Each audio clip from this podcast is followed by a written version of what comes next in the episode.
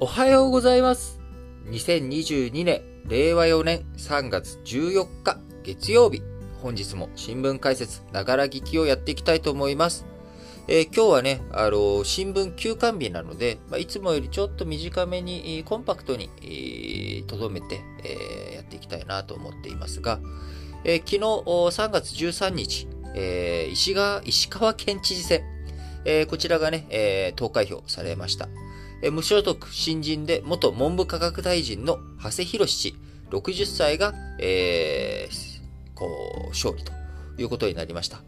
えー保守勢力についてはですね、えー長谷博さん、えー前金沢市長の山野さん、えー前参議院議員の山田さん、えーこういったね、えー人たちに分裂してしまっていましたけれども、えー長谷博さんがあ混戦を制して、えー勝利したということになります。えー約8000票差ということで、えー非常にね、えー少ない票数差での勝利ということになりましたが、今回、投票率については61.82%と、前回戦後最低だった39.07%を、えー大きく上回る数字ということになり、えー今回のね、えー県知事選挙、石川県民の関心の高さを伺わせたというような内容になっております。え前回まではですね、あの連続7期務めていた谷本知事、えー彼がね、28年間、えー7期ですから、あ1期4年、えー7期、28年間、石川県知事として、えー県政を担っていたということになり、まあ、前回はその人がね、また7期目やりますということで、変わり映えのしない、えー選挙行ったって行かなくたって何も変わらないじゃないかという雰囲気の中、えー史上最低の39.07%でしたが、えー今回の保守分裂選挙については自民系3人が出たということもあり、えー自分たちのね、一票が大きく影響する、左右するんだということをね、えー思わせることもあり、投票率61.82%と、えー前回から含めてえ非常に大きく立ち上がったということになります。えー先週のね、あのー韓国大統領選挙も非常な僅差での結果、あ勝利ということに、ね、ユン・ソクヨルさんになったわけですけれども、改めて一票の重さというものを感じさせられる内容かなと思っています。やっぱりね、あの自分たちの一票入れても入れなくても変わらないではなく、えーそこで誰が勝つのか負けるのか、その一票がね、えー大きく左右することにもなるよと。みんながね、あの、あ俺が言ったってしょうがないよって思っていたら、あその自分がね、入れたいなと思っている候補、えー勝利できない、負けるということにも十分なるわけです。あるいは自分が行くことによってその人を勝利に押し上げることができる。えーこれがね、まさに一票の重さというものであります。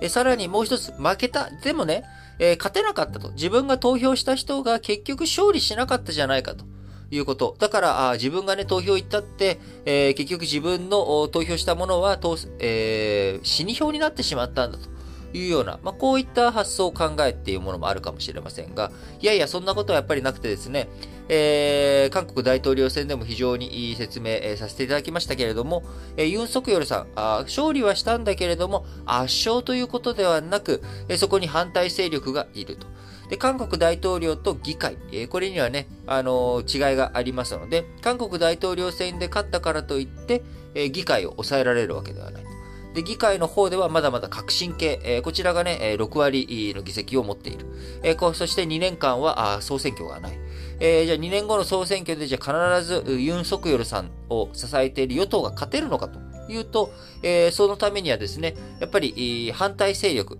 自分たちにね、えー投票してくれなかった人たちをどう取り込んでいくのか。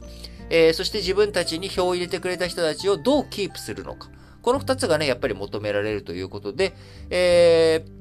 もし反対勢力の人たちがね、一票入れなくて、その人たちがどうせ大統領選挙負けるんだから入れませんっていうことになると、えー投票率はまあ、あなんかまあすごく低くなるけれども、えー圧勝と100%例えばと取っちゃいました、得票率。えーそうなったら、あどうなるかっていうと、じゃあ、ね、自分たちのね、あの、反対の人たちいないんだから自分たちの政策そのまんま推し進めればいいやっていうことになってしまうと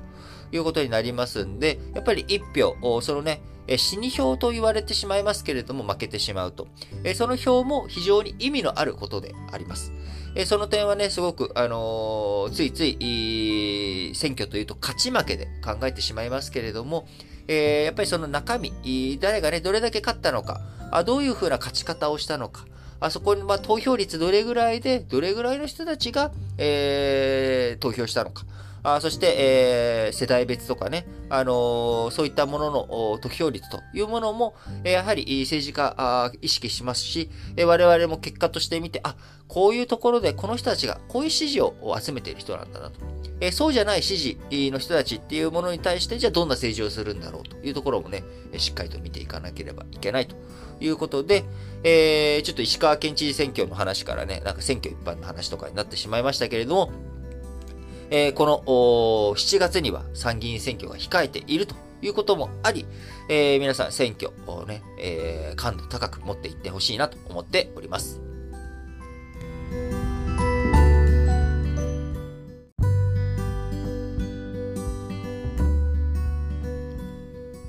はい。それでは、丸2の話題としまして、えー、パラリンピック、昨日ね、13日に、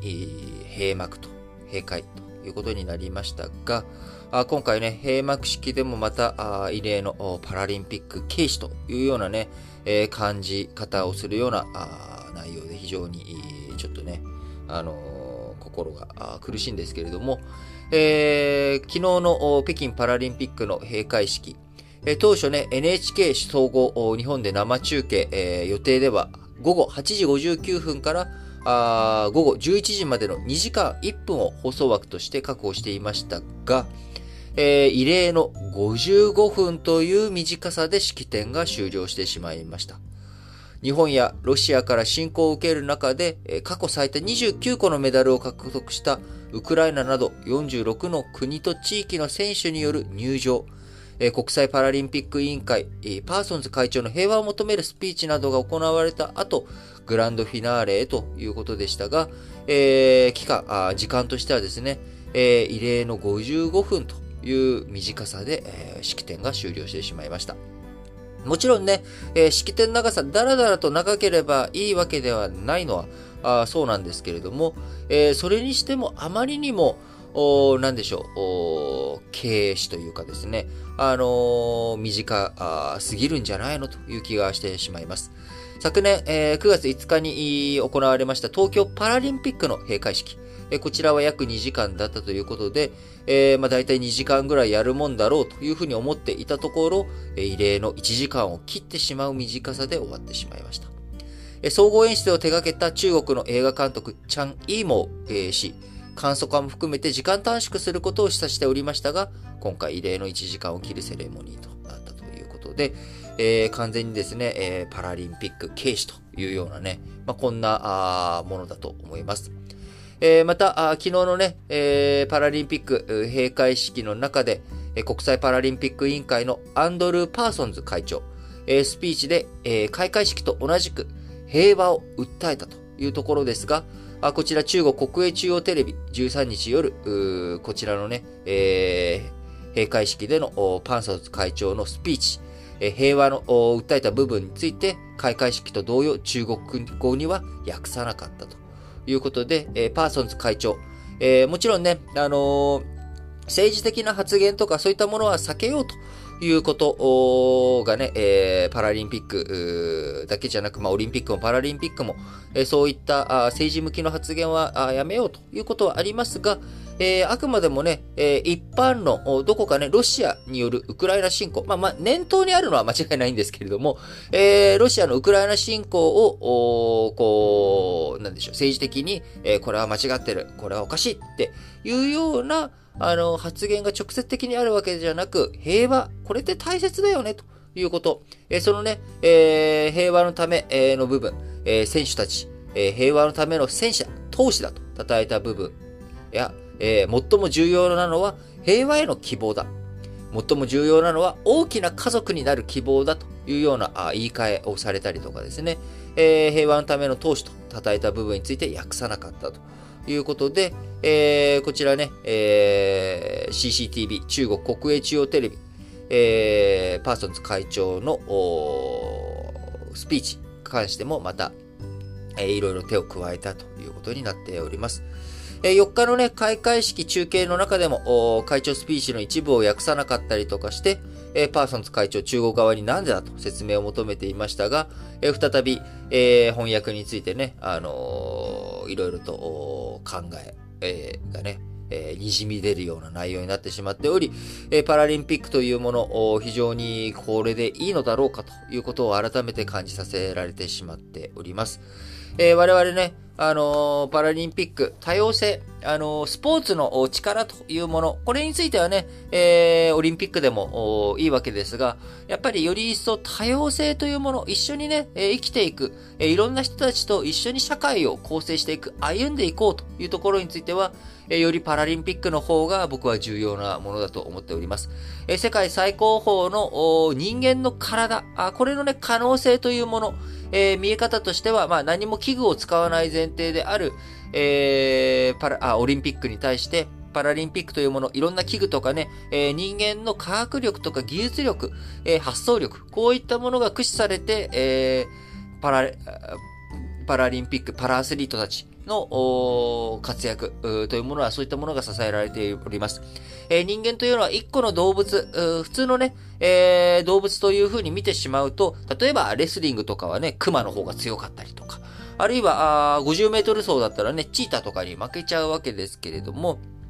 えー、人間というものは、あそういった個体の体力で、えー、このね、20万年間とか、あ生きて、えー、生き抜いてきたわけではなく、100万年、20万年というスパンの中で、やっぱり我々は道具を使い、そして農業をやり、いろんな科学技術や、発想力、こういったものを駆使して、我々の人間社会というものは成り立ってきているわけです。そういった上でもですね、僕は改めて、パラリンピックというもの、そういったね、いろんな技術力とか道具、ものの力に支えられて、本来、スポーツをね、これまで楽しまなかった、あるいはそういったものの競技が、ね、限定的だったというところについて、えー、新しい視野とかね、可能性というもの、こういったものを滲ませてくれる、えー、競技、団体、大会だというふうに思っております。えー、改めてね、パラリンピック、次回、えー、夏のパラリンピックが、パリ、えー、2024年ですね。2024年パリで、えー、パラリンピック開催されますけれども、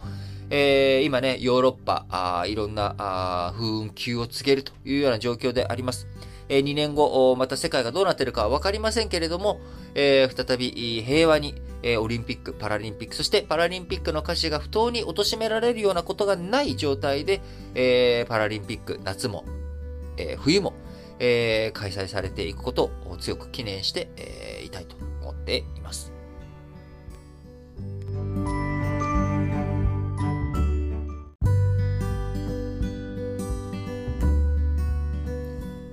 はい。それでは、丸3の話題としまして、えー、自民党の党大会、えー、こちらね、昨日開催されたということで、えー、まあ、簡単にね、ご紹介していきたいと思いますが、え昨日自民党の党大会、え午前中に東京都内のホテルで開かれました。新型コロナ対策のため、え去年に続いて出席者を絞り込む形で行われましたが、え演説の中で岸田総理大臣、え冒頭、ウクライナ情勢に触れ、この瞬間も罪のない市民や将来ある子供たちが尊い命を落としている。今回のロシアの暴挙はヨーロッパのみならずアジアを含む世界の秩序や平和に対する挑戦だと改めて強く非難をしました。え、まあ冒頭にね、当然こういった話題を触れたということは、え、日本の防衛力や、え、日米同盟のさらなる強化に加え、国連改革の実現、えこちらにね、全力を挙げていくという考えも合わせて示しております。えさらに、経済政策については、えー、アベノミクスによりもはやデフレではないという状況まで来ることができた。岸田政権ではアベノミクスの成果の上に立って、この流れをさらに確実なものとし、持続可能な日本経済を実現すると、えー、賃上げや成長分野への投資に力を入れていく考えを示しました。今ね、原油や原材料などの価格高騰、これがあってね、えー、いろんなものの値段が上がってきている。えー、特にガソリン価格っていうものはもうね、上がった状態になってしまっている。えー、これをね、どういうふうに、えー、克服していくのかというふうなところには、やはり、えー、賃上げ、えー、我々のね、お給料、どういうふうに上げていくのか、あそこの部分がね、非常に重要ということになっていくと思います。えー、またあ、この7月にね、えー、控えております夏の参議院選挙。えー、こちら、ウクライナ情勢や新型コロナなど大きな歴史的な変化に立ち向かっていくためにも力を得る戦いだ。これだけの国家的課題に直面するとき、自民党、公明党の連立与党以外にこの国を任せることはできない。我々がやるしかないと、自民党大会。まあ、これね、党大会なので、えー、国民に向けてのメッセージの部分と、えー、党のね、えー、党員、え自民党のメンバー、こちらに向けてね、え話している部分もあるので、え選挙に向けて勝利を誓おう、え勝利に向けて結束をしていこうというような呼びかけになっております。えー、さらに、えー、憲法改正については、自民党が示す4項目の改正案はいずれも今こそ取り組まなければならない課題で、国民としっかり対話し、えー、党の目標、もともとね、自民党というもの、1955年の決闘以来、えー、憲法改正というものを党ぜ、党のね、目標として、えー、やってきているわけなので、まあ、この党の目標を成し遂げようと訴えました。えー、来賓としてね、公明党の山口代表、自民党大会に、公明党の人間としてね、来賓、えー、賓客として招かれて出席しておりましたが、えー、今月10日の岸田文雄首相との党首会談を受けて、えー、参議院選挙で自民党と互いに推薦を出し合う方向で合意したことを踏まえ、えー、自民党、公明党両党の結束の土俵が整った。具体的な選挙区の状況を確認しながら、互いに結果の伴う歩みをしっかり進めていきたいとえー、述べたということですが、あこちらのね、えー、今回の党大会、えー、そういった、まあ、これまでの既存方針の確認というところ、こちらがね、まあ、改めて、えー、そちらについての発表、メッセージということになりましたが、えー、党大会では、党幹部の任期制限について、えー、岸田総理大臣が去年の総裁選挙で掲げた1期1年3年までとする党則の改正に加え、憲法改正の実現に向けた取り組みを強化することなどを盛り込んだと、えー、今年の運動方針を決定したということになります。えー、自民党のね、党大会、他にもメッセージという意味では、あのー、こう、昨日ね、僕、昨日、おととい、えっ、ー、と、今開かれている通常国会、えー、こちらについて、まあ、あの、6月までが期限だけれども、まあ、ちょっと延長するんじゃないの？みたいな。あ、でもね、参議院の選挙が7月にあるからっていうことで、えー、茂木幹事長、自民党のね、茂木敏光幹事長なんかは、えー、延長はしないと。いう参議院選挙があるからね、参議院選挙に速やかに入っていくためにも延長はしないというような考えを出して、えー、示していたりとかしますし、えーまあ、今後ね、えー、政治、どういうふうに動いていくのか、まあ、3月にいろいろと年度内のね、えー、ものが決まったと。4月、5月、6月と、えー、どういうふうに動いていくのか、えー、5月のゴールデンウィークのね、大型連休中に、えー、外交、どういうふうに動いていくのか、日本の政治もまたね、再びいろいろと動いていくということになっていきますので、しっかりとそのあたり見ていきたいなと思っています。党大会という意味でいけば、やはり今年一番注目されている党大会は、お隣中国の共産党党大会、5年に一度の。おそらく10月、まあ、秋に開かれると言われている、中国共産党の党大会どうなっていくのかということを含めてね、えいろんな動き、しっかりとね、ウォッチしていきたいなと思っています。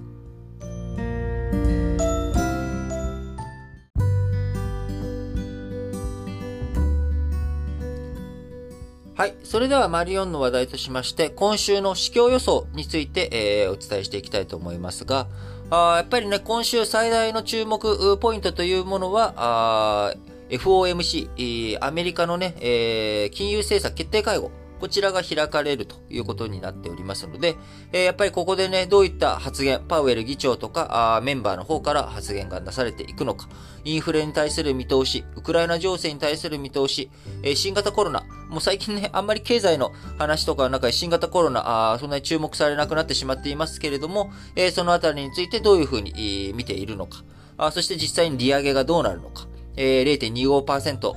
上げると言っているけれども、まあ、それで踏みとどまるのか、あそれにプラスアルファのサプライズが何かあるのか、あ利上げの今後の利上げや、えー、今、量的緩和のね、縮小、えー、世の中にジャブジャブお金を出している部分について、FRB の資産、えー、FRB がね、資産を持ってるってことは、その代わりお金を市場に出してるっていうことになりますが、あこの資産をどういうふうに売却していくのか、あそういった流れ、え、動き、金融縮小、金融緩和のね、縮小について、どういうふうな舵取りがなされていくのかについて、改めて注目される一週間になっていくと思います。え金利とかね、金融緩和の縮小ということが、今、とえ、市場が思っているよりも、え急速になっていくとか、あ思った以上に、え、金融緩和縮小のペースが速いと、早まるというふうになっていくと、え、その分、え株式市場とかに流れるお金が少なくなっていくということになっていきますので、えー、株価下がっていく可能性があるという側面があります。えー、ただ一方でですね、えー、今あ、いろんな株価の圧迫要因としてなっている、えー、原材料高あ、特に原油ですね、えー、原油とかエネルギー価格の高騰、えー、こちらで株価非常に今、あ乱高下、えー、するような状況になっております。えー、先週 UAE、えー、アラブ首長国連邦の方から、あ自分たちは増産する、えー、用意があると。えそして OPEC プラスのメンバーたちにもね、あの、働きかける、増産を働きかけて株価、あ株価じゃないや、ごめんなさい。え、原油価格、え、下げていくための動き、え、増産するとね、え、今需給で、え、需要はみんなあるんだけれども、供給制約、え、特にロシア、産のね、原油とか、こういったものが市場でうまく回らなくなっていくっていうことに対して、えー、供給が圧迫されてしまう。えー、そこで需給の逼迫が起きて、えー、原油価格が上がるというような動きがあったわけですけれども、えー、先週 UAE があそういった働きかけ、増産、え市場にね、え原油をたくさん流し込んでいくよっていう、まあ、こういった姿勢を見せたことから、え原油価格、急落ということになりましたが、まあ、このトレンドが続くのかどうか、えー、UAE に引き続いて、えー、他の中東諸国とかね、え、はじめにす、はじめとした OPEC プラスのメンバーたちが、あ原油価格下げるような動きをするのか、あそのあたりがね、えー、注目ポイントになってくるのかなと思います。えー、そのあたりね、えー、実際に原油価格がもっと下がっていくということになれば、あ株価にとってはですね、プラスの動きになっていきますので、えー、そのあたりどうなっていくのか。あまあ結局はね、どっちがどう、あのー、FOMC の動きが強いのか、あそれとも OPEC プラスとかね、えー、産油国の動きが強いのか、まあこういったところをしっかりと見ていかないといけない一週間になっていくのかなというふうに思います。え金利という意味ではですね、先ほど申し上げました通り FOMC の動向、えそして日本も、え金融政策決定会合がありますので、えそこでどういうふうになっていくのか、まあ、この金利の動きについてしっかりと見ていくとともに、え為替についてはですね、日本多分今、あ先週117円と5年ぶりぐらいですかね、え安値をつけてしまいましたけれども、えー、僕は今週ちょっと戻ってくるんじゃないかなと思っています。理由はやっぱり原油価格が急落したと。いうこと。えー、そうすると日本の外貨の必要性、えー、日本がね、円売ってドル買わないと、えー、海外からエネルギーを輸入できないと。その輸入価格が下がった。ドルベースでの原油価格が下がったということになれば、え少し、その分、え日本がね、円売ってドルを調達しなきゃいけない部分が弱まると。いうことにもなるので、え少し、円高に戻って、え少しね、円高基調になるんじゃないかなって思うんですが、あそのあたりもね、金利の動向とかでどうなるかわからないということになります。えー、そして商品市況についてはですね、えー、原油価格についてはとりあえず落ち着くということになりましたが、えー、それ以外の穀物価格やあ原材料、こういったものについても、その下がる基調が、下がるね、トレンドになるかどうか、まこのあたりが注目ポイントになってくるかなというふうに思います。えー、なので、今週1週間についてもですね、えー、まだまだ不透明感漂う市況情勢だというふうに思っておりますので、えー、資産運用とかね、あの、短期的なトレードをやってる方とかは、あ重々、しっかりとね、チャートウォッチしながら、ああの、いろんなニュース、情報をね、踏まえて、えー、自己責任でしっかりと考えながらやっていってもらえればと思いますし、えー、長期投資している、資産形成のためにね、長期投資している方は、一喜一憂せず、ドーンと構えて、まあ、あのー、大きなね、波が来るけれども、えー、これは波だというふうに思い、えー、波が、あね、去って、えー、しまえば、あの、また落ち着いたトレンドに戻ってくる。えそういったタイミングまで、まあ、ドーンと構えるということがね、僕は大切なんじゃないのかなというふうに思っております。え景気をモードを控えるということはね、何も人生、えー、においてのみならず、まあ、市場とかこういったいろんなものを見ていく上でも重要なポイントだと思っています。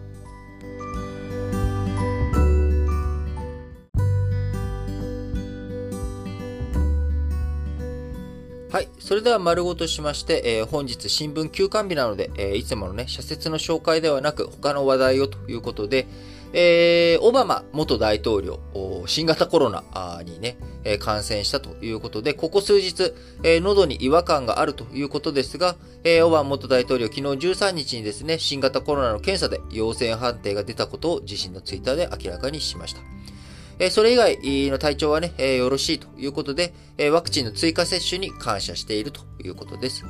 えオバマ大統領の夫人であるミシェルさん、えこちらはね、検査で陰性だったということで、え、オバマ氏、今回の件は感染者数が減っていても、ワクチン接種を済ませていない人はした方がいいと知らせるものだと書き込んでおります。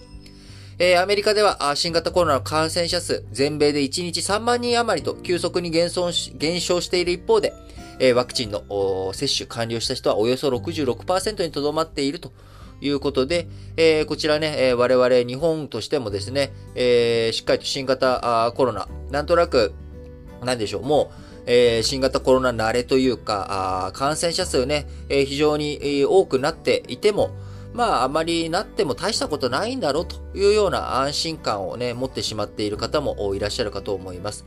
えー、日本もですね、まだまだ、あの、重症者数、え、増えて、えおりますし、え増えて、えいるわけじゃないな。えっ、と、ちょっと下がり気味ではあるけれども、まだ高い水準で、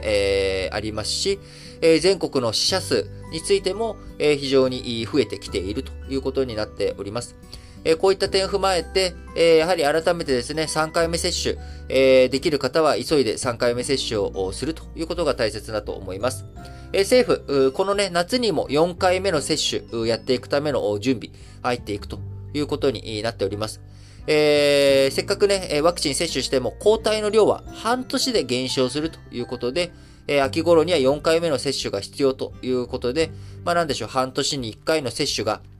まあ、こう、当たり前になっていくというようなことになっていくんですかね。えー、今、死者数とかね、重症者数、感染者数の伸びと比較すれば、あ低く抑えられている背景にはですね、えー、1年前と比較して、えー、やっぱりワクチン接種が進んだということ、こちらが背景にあると考えられます。えー、これはね、あくまでも僕自身の考えでしかないですけれども、まあおそらく、いろんなね、えー、人たちの専門家の発表とかを踏まえると、まあそうなんだろうなと。えー、僕自身は、体のね、体調不良というもの特になく、あの、ワクチン3回目打った時には、あの、ちょっと体調悪くはなりましたけれども、えー、4回目、5回目というふうにやっていくということが、あまずは大切なんだろうなというふうに思っています。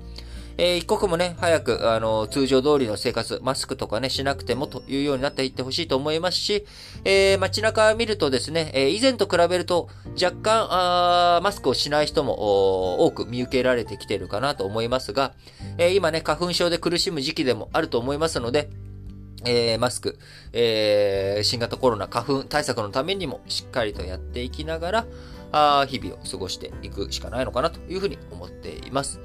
えー、今日東京はですね、久しぶりの雨ということもあり、えー、花冷えするような感じ、感覚もあります。えー、3月、日本、えー、三寒四温ということで、まあ、暖かい日と寒い日、繰り返していきながら、徐々に春めいていきます。えー、今週ね、えー、末には、今週末、週明け、えー、今週はね、えー、日本3連休、春分の日ということで、えー、太陽、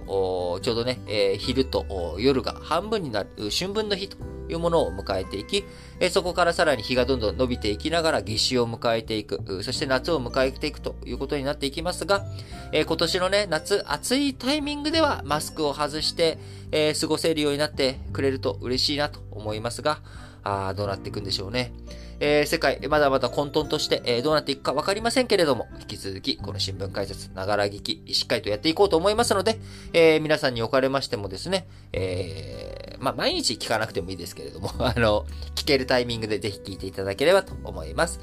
えー、明日はね、えー、新聞戻って、えー、来ますので、新聞、うん、解説、ながら聞き、いつも通りに戻っていきたいと思いますが、え、今日も皆さん、聞いていただき、ありがとうございました。それでは、皆さん、今日も元気にいってらっしゃい。